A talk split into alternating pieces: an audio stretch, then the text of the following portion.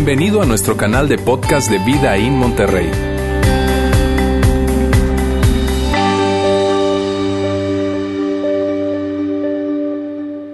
Muy buenas tardes, ¿cómo están? Muy feliz, el día de hoy es la tercera semana de esta serie, ¿Quién necesita a Dios?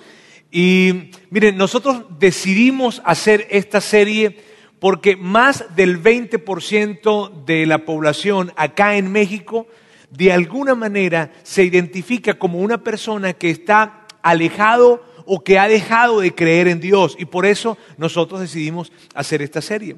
Y no es que no es que de repente llegaron y dijeron, "Mira, a partir de hoy yo voy a distanciarme de Dios o a partir de hoy yo voy a dejar de creer." No, sino más bien fue como un proceso en, en el que para muchos empezó así, voy a alejarme de la iglesia voy a distanciarme de, de, la religión. Y empezaron a dar pasos y a dar pasos y a dar pasos y se empezaron a desconectar y alejar, a desconectarse de Dios. De hecho, algunas personas inclusive lo expresan de esta manera. Mírame, yo, la verdad, yo ni me di cuenta, yo ni me di cuenta en qué momento yo me fui alejando de Dios, pero pero yo sí me debo confesarlo, yo estoy alejado, estoy alejado, distanciado de Dios. Y probablemente tú hoy, eh, esta tarde dices, levantas la mano y dices, ¿sabes qué? Sí, Roberto, yo, yo, yo me puedo identificar, yo soy una de esas personas.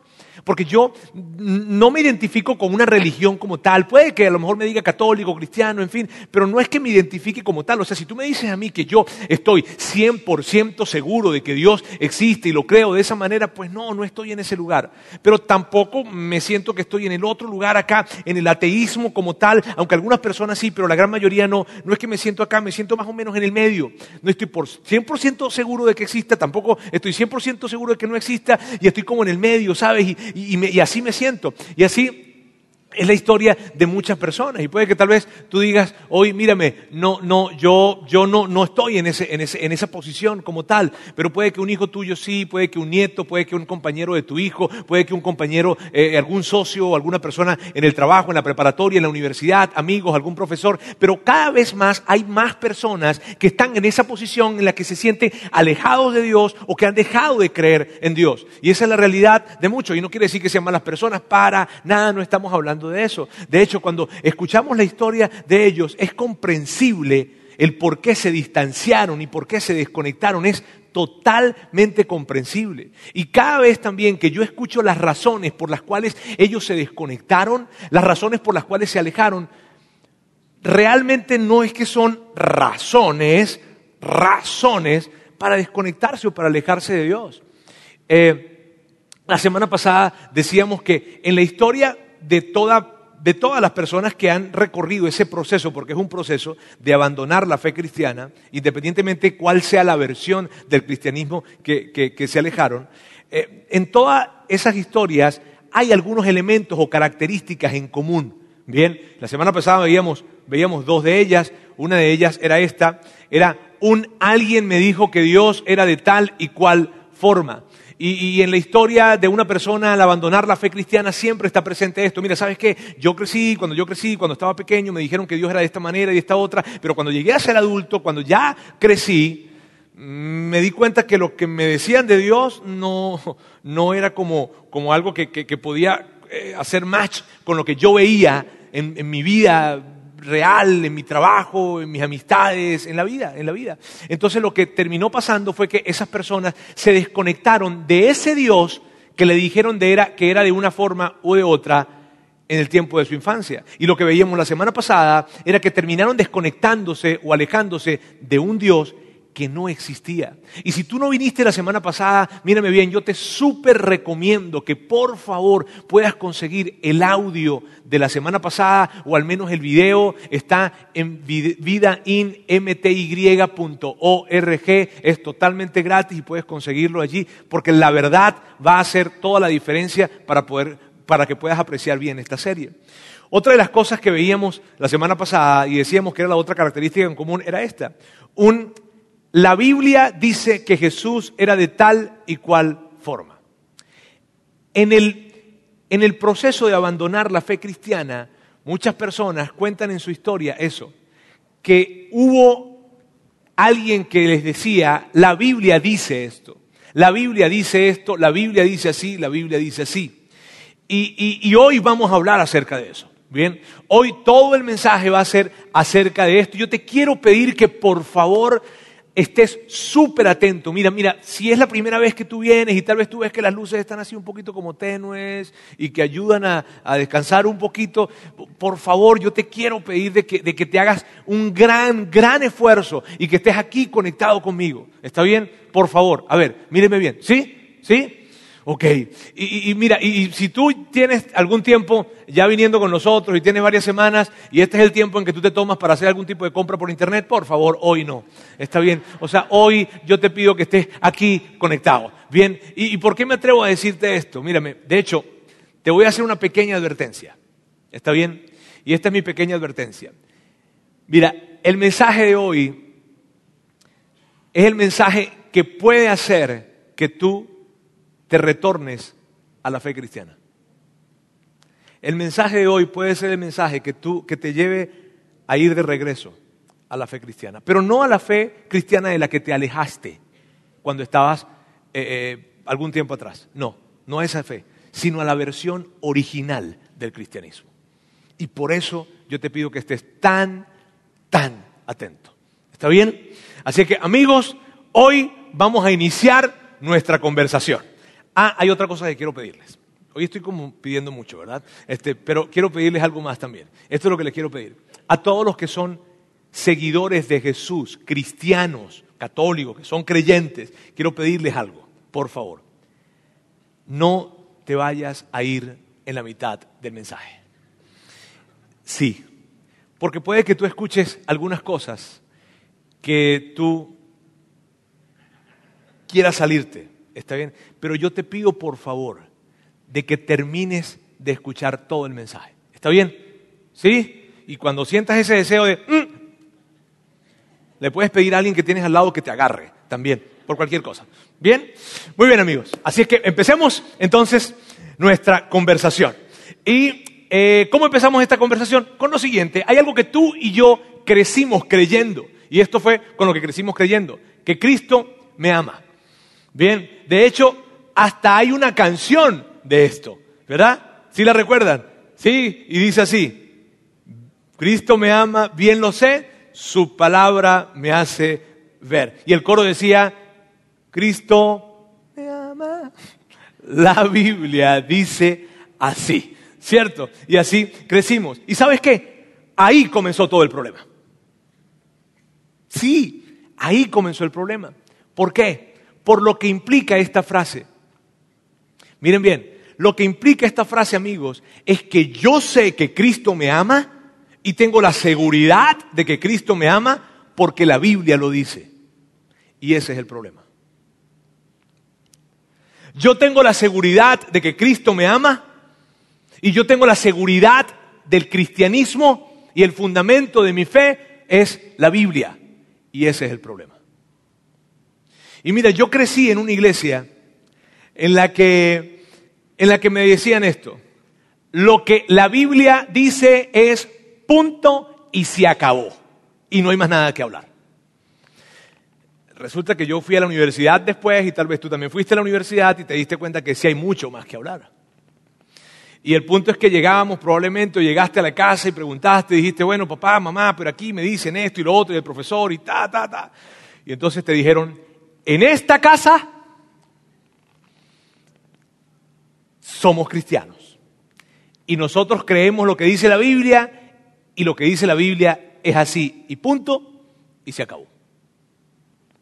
Y entonces lo que pasó fue que tú escuchaste esa respuesta y te alejaste, terminaste alejándote, porque habían cosas que no te hacían sentido y que por más de que te decían que la Biblia dice que punto y se acabó, a ti todavía tú batallabas con esto. Y mira, la verdad es que yo no sé qué papel jugó la Biblia en tu formación, pero jugó algún papel.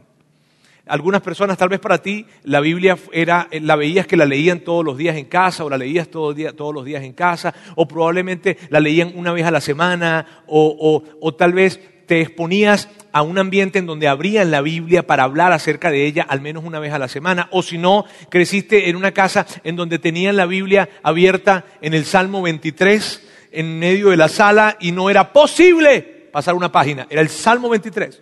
porque había una especie de protección especial en la casa si la manteníamos abierta allí. Y la verdad es que yo no sé qué papel jugó la, Biblia en tu formación, pero todos venimos de esto, de una formación en la que de alguna manera creímos, o sí, creímos de que la base de nuestra fe, la base del cristianismo es la Biblia.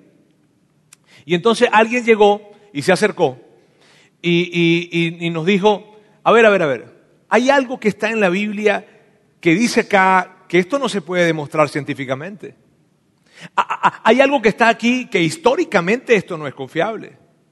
Eso de que, de que vino un pez y se tragó a un hombre y lo lanzó a los tres días a la orilla de la playa. Mm, eso, de que, eso de que hubo un éxodo de, de los judíos de, Egipto. Mm, eso de que dieron vueltas y vueltas alrededor de una ciudad y que se cayeron los muros ¿Así? Mm, y cada vez que eso pasaba, nosotros temblábamos cuando se nos acercaban a decir esas cosas. Temblábamos porque esas personas que venían a plantearnos esas preguntas terminaban por descartar la fe cristiana a partir de eso. Y terminaban por decirnos esto, mírame bien, si esto que está acá no es confiable, si esto que está acá que no hay suficiente prueba científica para poder comprobar esto, en fin, entonces decían, todo lo demás, incluyendo el cristianismo, no es confiable. Y el problema con esto, amigos, el problema con esto es lo siguiente. Es creer que la Biblia es el cimiento del cristianismo. Ese es el problema, porque no es el diseño original. Y permíteme explicarlo. Mira bien, nosotros crecimos con la idea de que la Biblia es el cimiento del cristianismo. Y lo que hizo eso fue que cuando alguien venía de alguna manera a decir que no era confiable, que no era infalible, que esto, que científicamente, entonces nosotros empezamos a centrarnos en tratar de defender eso que nos estaban diciendo y en tratar de defender esas cosas que eran extrañas, porque claro que son extrañas. Tú, vamos a ser sinceros, señores. Tú no me puedes decir que no es extraño de que viene un pez, se comió a un vato por ahí y lo lanzó tres días después en la playa. O sea, eso es extraño. Tú no me puedes decir que no es extraño de que dieron unas vueltas alrededor de una ciudad y se cayeron los muros. Claro que es extraño. Entonces lo que hacíamos nosotros es que empezábamos a defender y a defender y a defender y no nos dimos cuenta. Pero tratando de defender y defender y defender la Biblia, terminamos, terminamos alejándonos, terminábamos alejándonos de la esencia y la verdadera base de nuestra fe tratábamos de defender. Y yo no estoy queriendo decir con esto que la Biblia no sea infalible, sino que cuando la Biblia se coloca en un lugar para el cual no fue diseñada, toda la estructura es frágil. Y si yo coloco la Biblia como un fundamento del cristianismo, permíteme decirlo, todo el cristianismo es frágil. Porque no es la Biblia el fundamento del cristianismo. De hecho, permíteme decírtelo de esta manera. El cristianismo no existe por la Biblia. De la misma manera que tú no existes por tu acta de nacimiento. O sea, el acta de nacimiento no hace que tú existas. El acta de nacimiento es un documento que registra algo que sucedió. La Biblia es un documento que registra algo que sucedió. Entonces, mira bien, no es la Biblia le da veracidad al cristianismo, es lo contrario. El cristianismo le da veracidad a la Biblia. Esa es, es al revés. Y cuando yo coloco el orden correcto, entonces sí tengo una fe sólida y tengo una fe adulta. Y mírame, probablemente tú te alejaste de la fe cristiana justamente por eso. Probablemente te alejaste porque porque de alguna manera te enseñaron que la Biblia era la que soportaba la fe cristiana y, de eso, y, si tú eres esa persona que, que te alejaste debido a eso, te tengo muy buenas noticias. Las noticias que te tengo es que esa no era la versión original, esa es una versión moderna del cristianismo pero no es la versión original. Y lo que, y lo que, y lo que, y lo que, y lo que quiero decirte hoy es que tú es extenderte la invitación y por eso yo me atrevo a tenderte la invitación de que reconsideres la fe cristiana y que inclusive la reconsideres para entregarla como una herencia a tus hijos. Por eso yo me atrevo a decírtelo, porque cuando lo vemos desde el lugar correcto, desde el enfoque correcto, entonces se convierte en una fe sólida y robusta. ¿Está bien? Ahora, vamos a, ahora, ahora lo que vamos a hacer es que vamos a ver una clase de historia. Bien, eso es lo que viene ahora. Y por eso tienes que estar tan atento. Bien, porque muchas veces las clases de historia nos dormíamos en la escuela, ¿cierto? Así que estemos muy, muy atentos de esto porque lo que vamos a hacer es ver una clase de historia y para eso quiero que veamos lo siguiente. Esta es una línea en el tiempo a partir de el tiempo viéndolo después de Cristo. ¿Está bien? De hecho, Cristo, Jesucristo, nació más o menos como por acá en el año 3 aproximadamente antes de Cristo. O sea que Cristo nació antes de haber nacido. Pero bueno, eso es otra cosa. ¿Está bien? Pero miren bien, vamos a ver algunas, algunas implicaciones acá. Bien, la primera fecha importante que vamos a ver acá es esta. El año 30. En el año 30 después de Cristo es la crucifixión, tres días después es la resurrección y dos meses después comienza ese gran movimiento que conocemos como la iglesia. Ahora permíteme hablarte de esto. Mírame, cuando, cuando sucedió en el año 30, cuando hubo la crucifixión y sucedió la resurrección, hubo una conmoción total en toda Jerusalén. O sea, eso fue un evento histórico. O sea, no, no estoy hablándote de Biblia, estoy hablando de historia, ¿está bien? Fue un evento histórico registrado. Esto en el año 30, un hombre al que todos vieron morir, ahora resucitó.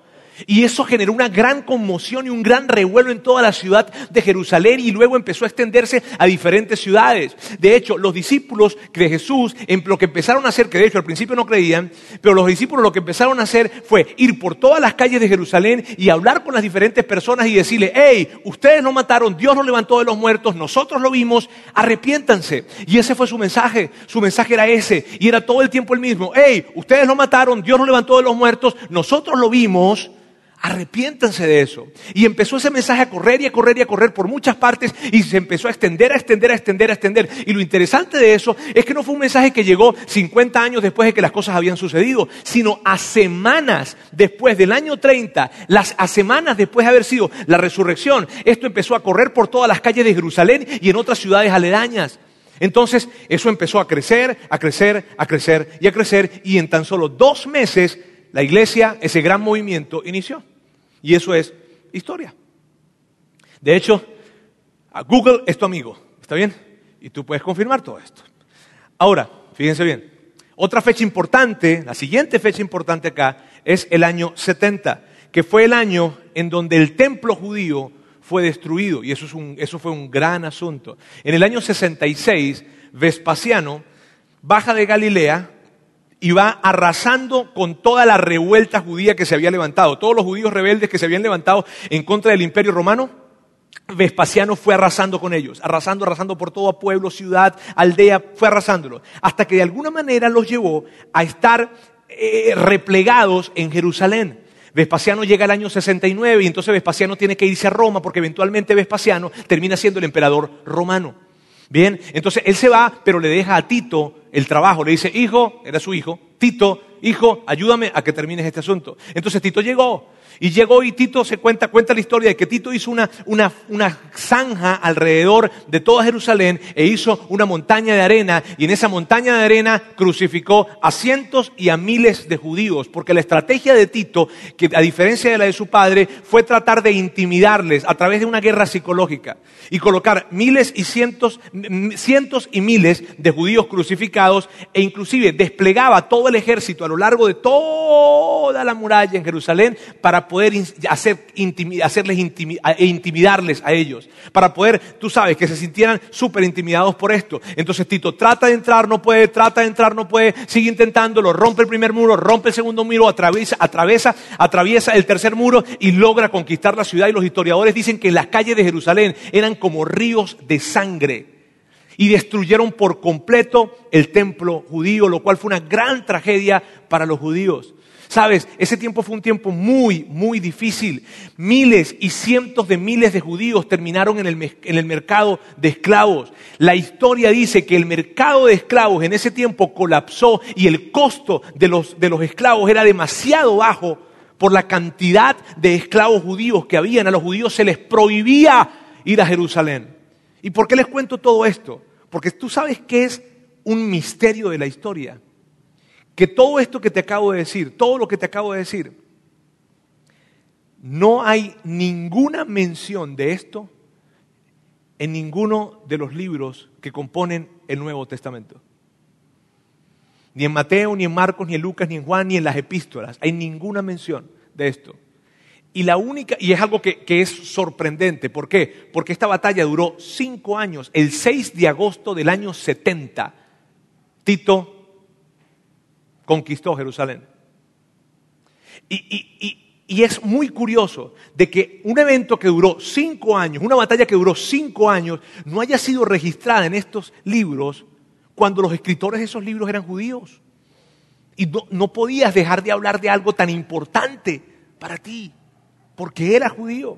La única explicación, la única explicación que hay veraz, real, confiable, es que esos libros se escribieron antes del año 70.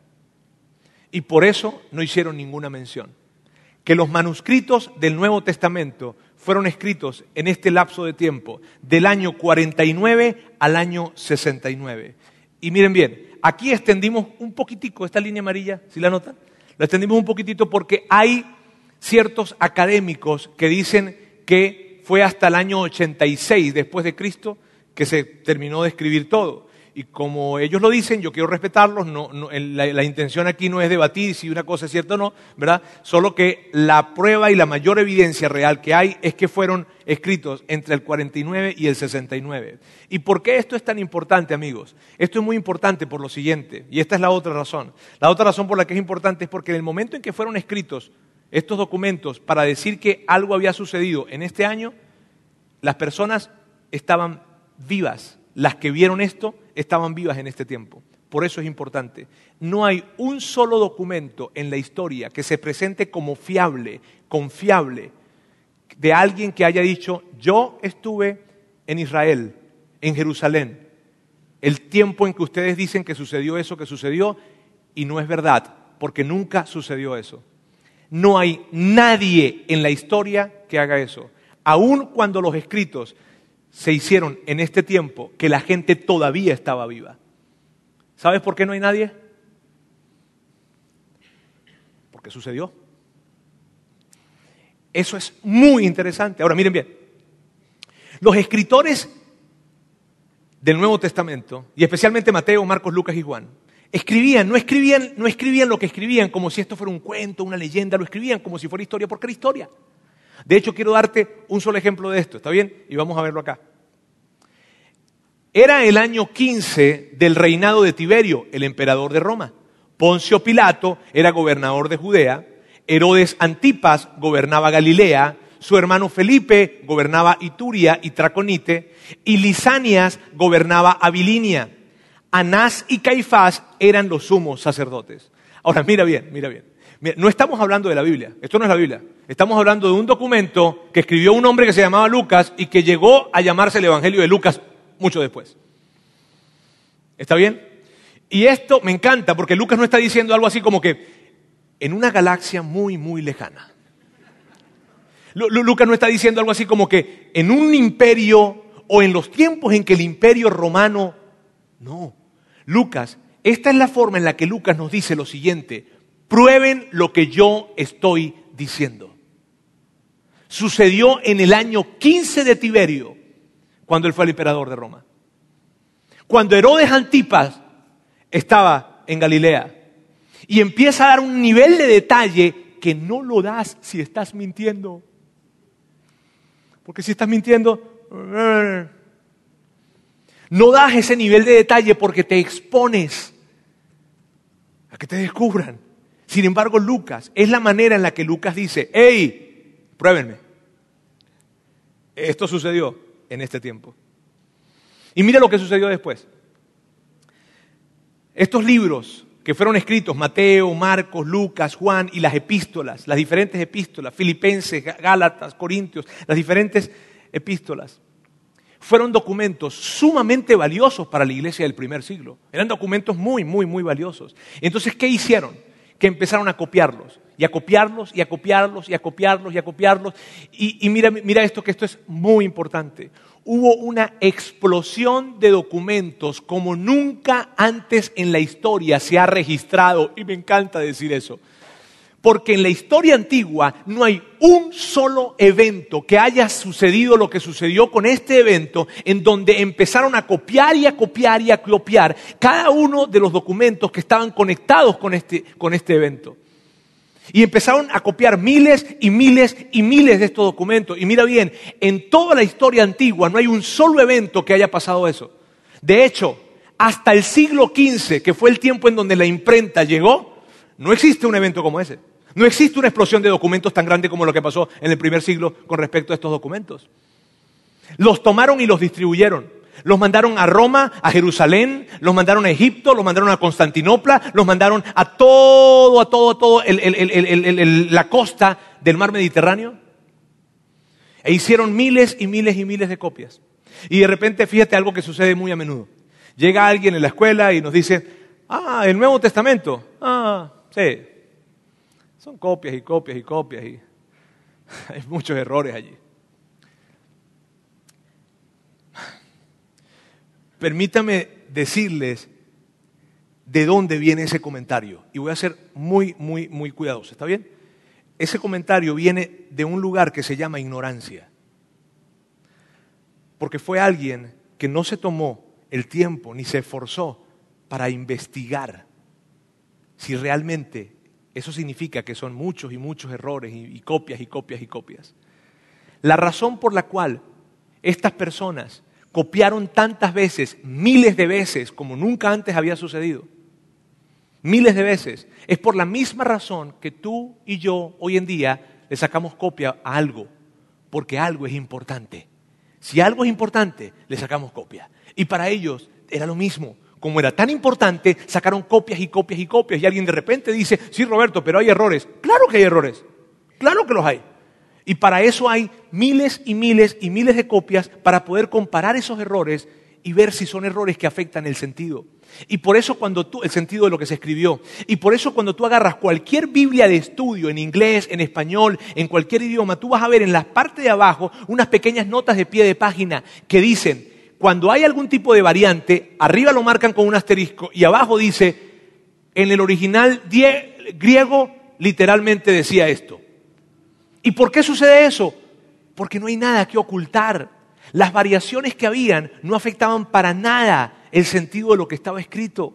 O sea, no es que en una parte decía Jesús murió crucificado y en la otra decía Jesús murió porque se cayó de una escalera cuando estaba reparando el techo que fueron a meter el paralítico. Eh, no, ¿Sabe? No, no.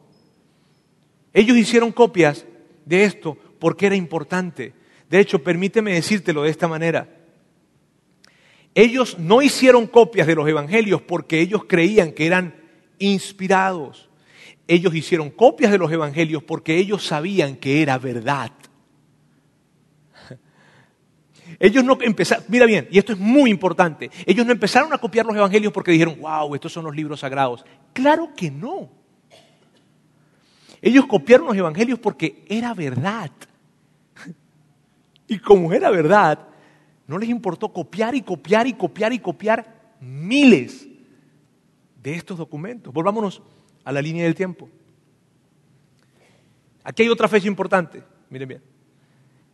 El año 312, que fue el año en que Constantino llega a ser el indiscutido emperador romano, se acaba la tetrarquía y se levanta un solo líder en el imperio romano. Ahora miren bien, esto es importante. En todos estos años, amigos, en todos estos años, y esto históricamente es sumamente extraño, en todos estos años, el cristianismo creció y creció y creció y creció.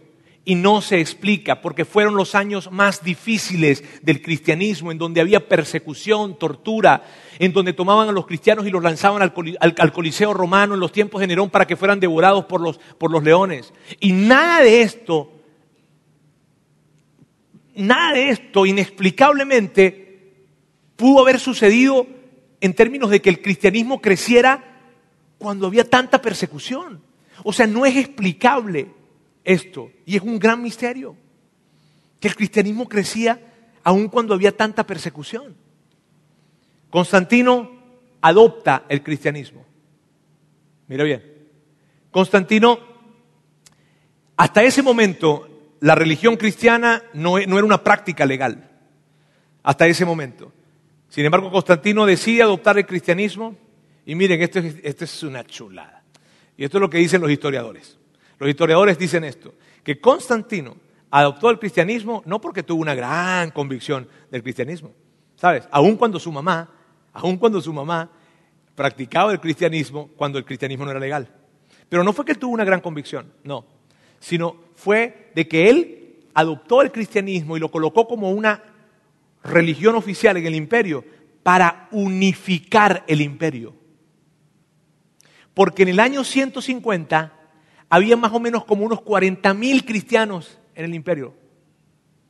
Y en el año 300 había más de 6 millones de cristianos en el imperio romano.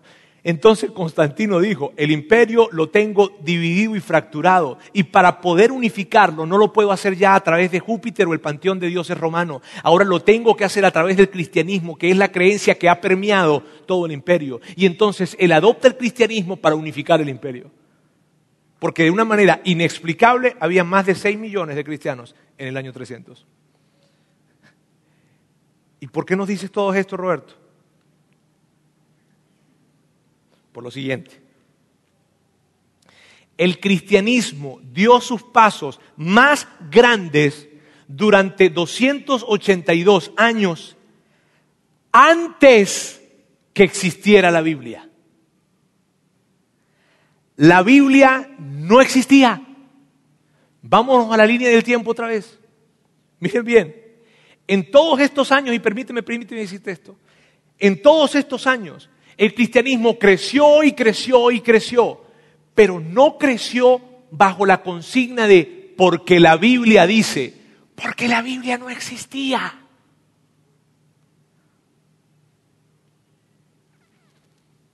Fue hasta el año 350 en donde se tomaron los documentos del Antiguo Testamento, que de hecho no se llamaba Antiguo Testamento hasta el año más o menos 120. Y tomaron los, documentos del Antiguo Testamento y los unieron con el Nuevo Testamento y formaron una compilación de libros que le llamaron estos códex que están acá.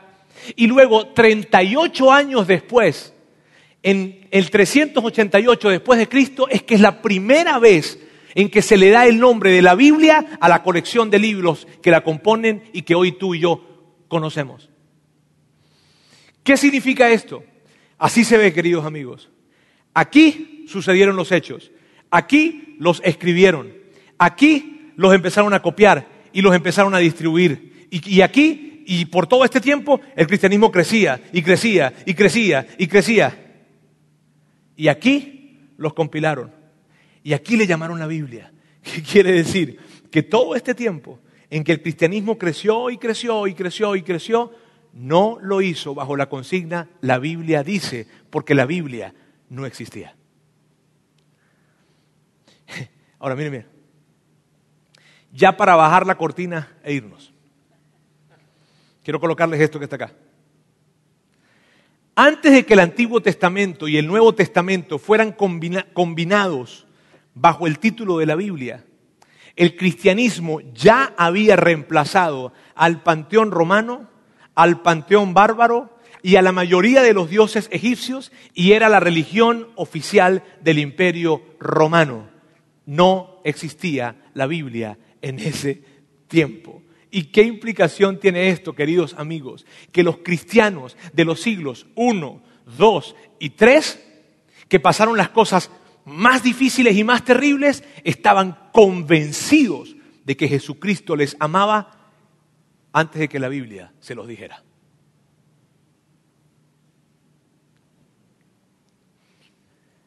me encanta mi fe. Se los tengo que confesar. Miren bien. Pedro, Santiago y Juan fueron seguidores de Jesús y creyeron en Jesús. No porque había un Antiguo Testamento infalible o porque, los, o porque el Nuevo Testamento no había ningún tipo de variación. No, Señor. De hecho, permíteme decírtelo de esta forma. Mire, vamos a hacer un ejercicio, ¿está bien? Vamos a imaginarnos que vamos a viajar en el tiempo, en una cámara del tiempo que tenemos por allá. Y vamos a ir a los años de, esos, primeros años que están en la línea del tiempo. ¿Está bien? Por ahí en los años 35 eh, probablemente, qué sé yo, 40. Y vamos a hablar con Pedro. Pedro, vamos a decirle a Pedro que, que aguas, ¿no? Entonces, Pedro, ¿cómo estás? Perdóname que venga así, pero es que así se visten allá. ¿Está bien? Yo vengo del futuro. Ah, sí, ¿cómo no pasa? Mira, Pedro, yo vengo a decirte algo. Pedro, antes de que tú te metas con toda esa locura del cristianismo y la cosa esa que vas a empezar a escribir eh, eh, cartas y que vas a estar viajando y esas cosas, Pedro, pero tienes que pensarlo muy bien. Pedro, ¿cómo? Sí, sí, sí, tienes que pensarlo muy bien. Tienes que validar los hechos, Pedro. No te metas en algo así por así. ¿Cómo? No, no, te, puedes meter en, esto porque tú, ya viste esto de que, de que científicamente no se puede demostrar que, el pez vino, se lo comió y lo lanzaron allá a la orilla tres días después.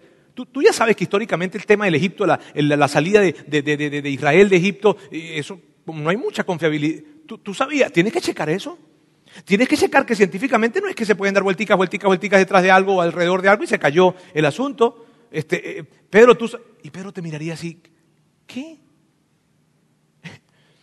Perdóname, pero yo no sé de qué me estás hablando. Mira bien, yo vi a mi amigo morir.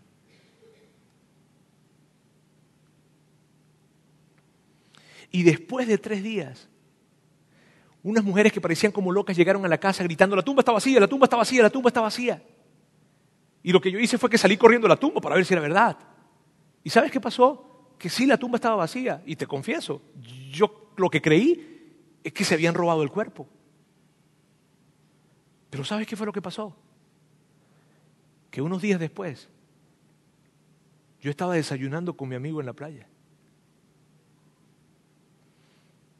Y si alguien Perdóname, yo, sé que tú vienes del futuro y yo, yo sé que, yo sé, pero mírame, si alguien te dice que va a morir y que a los tres días va a resucitar y lo que dijo lo cumplió exactamente, tú le crees todo lo que él te diga y lo sigues a cualquier sitio que él te diga que vayas.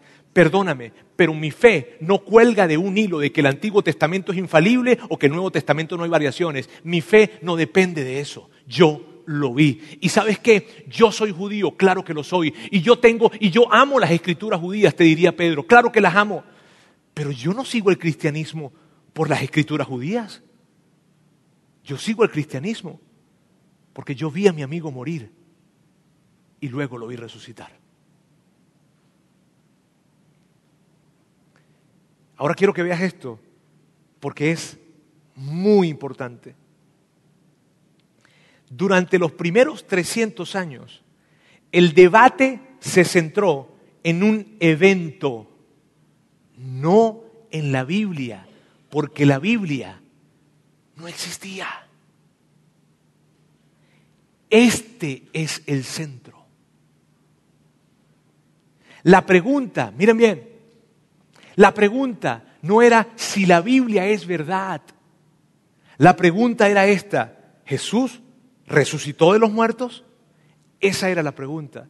¿Y sabes qué? Que cuando se hacía la pregunta, ¿Jesús resucitó de los muertos? Juan levantaba la mano y decía, sí, yo lo vi. Y Juan levantaba la mano y decía, eh, eh, sí, yo también lo vi. Y Marcos levantaba la mano y decía, sí, sí, sí, sí lo hizo. Y, entonces Lucas levantaba la mano, sí, sí, sí, yo, investigué. Y sí, fue verdad, lo hizo. Y Pedro levantaba la mano y, sí lo hizo.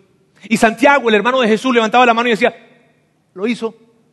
Y Pablo, quien era el más acérrimo perseguidor de la iglesia y que los libros de la historia romana hablan de Pablo, diría, ¿sabes qué?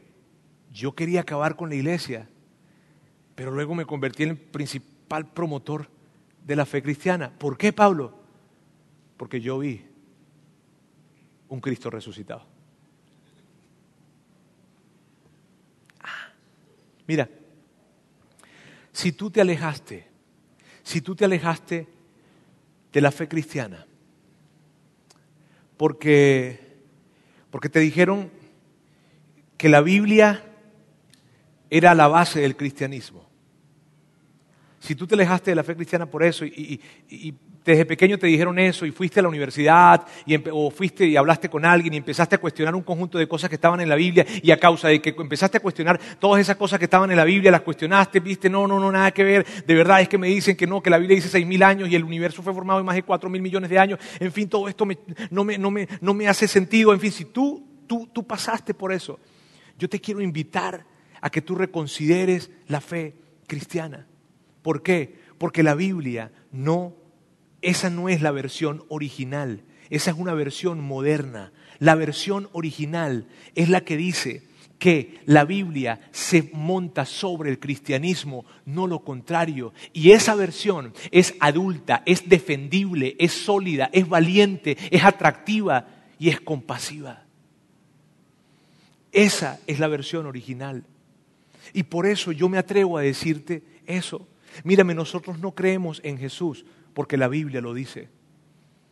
Nosotros creemos en Jesús porque un grupo de personas lo vieron morir, a los tres días lo vieron resucitar y nosotros somos tan afortunados de que ellos registraron todo lo que vieron y hoy tú y yo podemos tener ese mensaje. Por eso nosotros creemos en Jesús. Yo sé que Jesús me ama. Yo sé que Cristo me ama porque Lucas investigó, averiguó, entrevistó gente y confirmó que era verdad. Yo sé que Jesús me ama y tengo seguridad de que Cristo me ama porque Pablo, quien fue el más fuerte perseguidor, termina, termina convirtiéndose en el más grande promotor. Eso no tiene explicación más allá que fue verdad. Yo sé que Cristo me ama porque los cristianos del primer siglo eran torturados, perseguidos, tirados al Coliseo romano y ellos no se atrevían a negar a Jesús. ¿Por qué? Porque no podían negar algo que ellos vieron y era verdad. Yo sé que Cristo me ama porque los primeros seguidores de Jesús enfrentaron y desafiaron el imperio más grande del mundo en ese momento e hicieron de que su fe permeara todo el imperio. Yo sé que Cristo me ama porque es una verdad. Y mira bien, si tú te alejaste, yo te animo, yo te animo, mírame, yo no me canso de hacerte esta invitación, no me voy a cansar, porque ¿sabes por qué? Y permíteme decirte esto y te lo digo con humildad, me encanta mi fe. Y me encanta mi fe porque mi fe no está basada en un cuento infantil.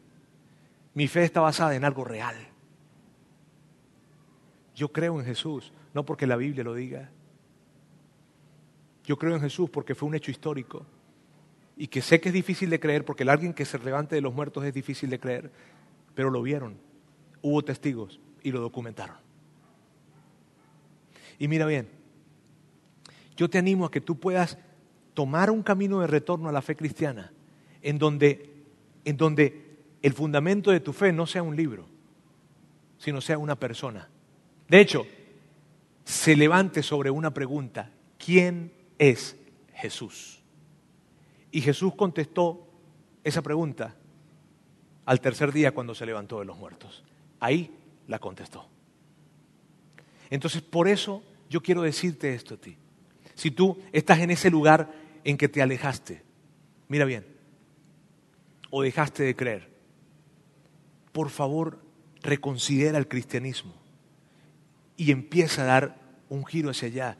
No porque yo te lo diga, no porque, no porque sea algo bonito, algo, no, es que es verdad.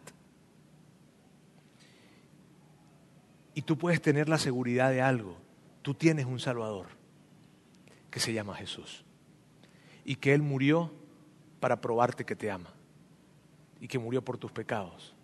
Y que no es un cuento bonito ni es algo que me contaron en la infancia, sino es algo que realmente sucedió. La semana pasada alguien se me acercaba y me decía, de acá de la iglesia al terminar la reunión, me decía, a ver Roberto, ya nos hablaste de todos los dioses que no existen. ¿Y cuándo nos vas a hablar del Dios que sí existe? Yo le dije, en dos domingos. Hoy no fue este domingo. El siguiente domingo vamos a hablar del Dios que sí existe. ¿Sabes? El Dios de Jesús. El Dios que Jesús nos presenta. Ese es el Dios que sí existe. Y que tienes que venir la siguiente semana para escuchar de ese Dios, porque todavía no has escuchado. ¿Está bien? Así que amigos, qué alegría para mí tenerles acá. Permítame orar. Dios, quiero darte muchísimas gracias por el día de hoy. Muchas gracias porque nos permites crecer en una fe sólida. Nos permites crecer en una fe que no se basa en emociones ni en sentimientos, sino una fe que se, basa en hechos. Dios, gracias por cada persona que ha venido a este lugar. Y gracias por cada persona que nos ve y que nos escucha. Gracias Dios porque, y sobre todo por aquellas personas que, que, se han alejado de alguna manera por las razones que sea, se alejaron o dejaron de creer. Yo quiero pedirte por cada uno de ellos, para que de alguna manera ellos puedan empezar a, a dar un camino de retorno hacia ti y que se den la oportunidad de con ojos neutrales ver hacia, hacia los hechos y ver de que tú, Dios, les amas y que Jesús es su Salvador. Gracias Dios, te amamos en el nombre de Jesús. Amén. Gracias por haber escuchado este podcast de Vida en Monterrey. Si deseas escuchar estos mensajes en vivo, te invitamos a que nos acompañes todos los domingos a nuestro auditorio. Para más información sobre nuestra ubicación y horarios, entra a vidainmty.org o síguenos en nuestras redes sociales como Facebook, Twitter e Instagram. Nos vemos la próxima semana.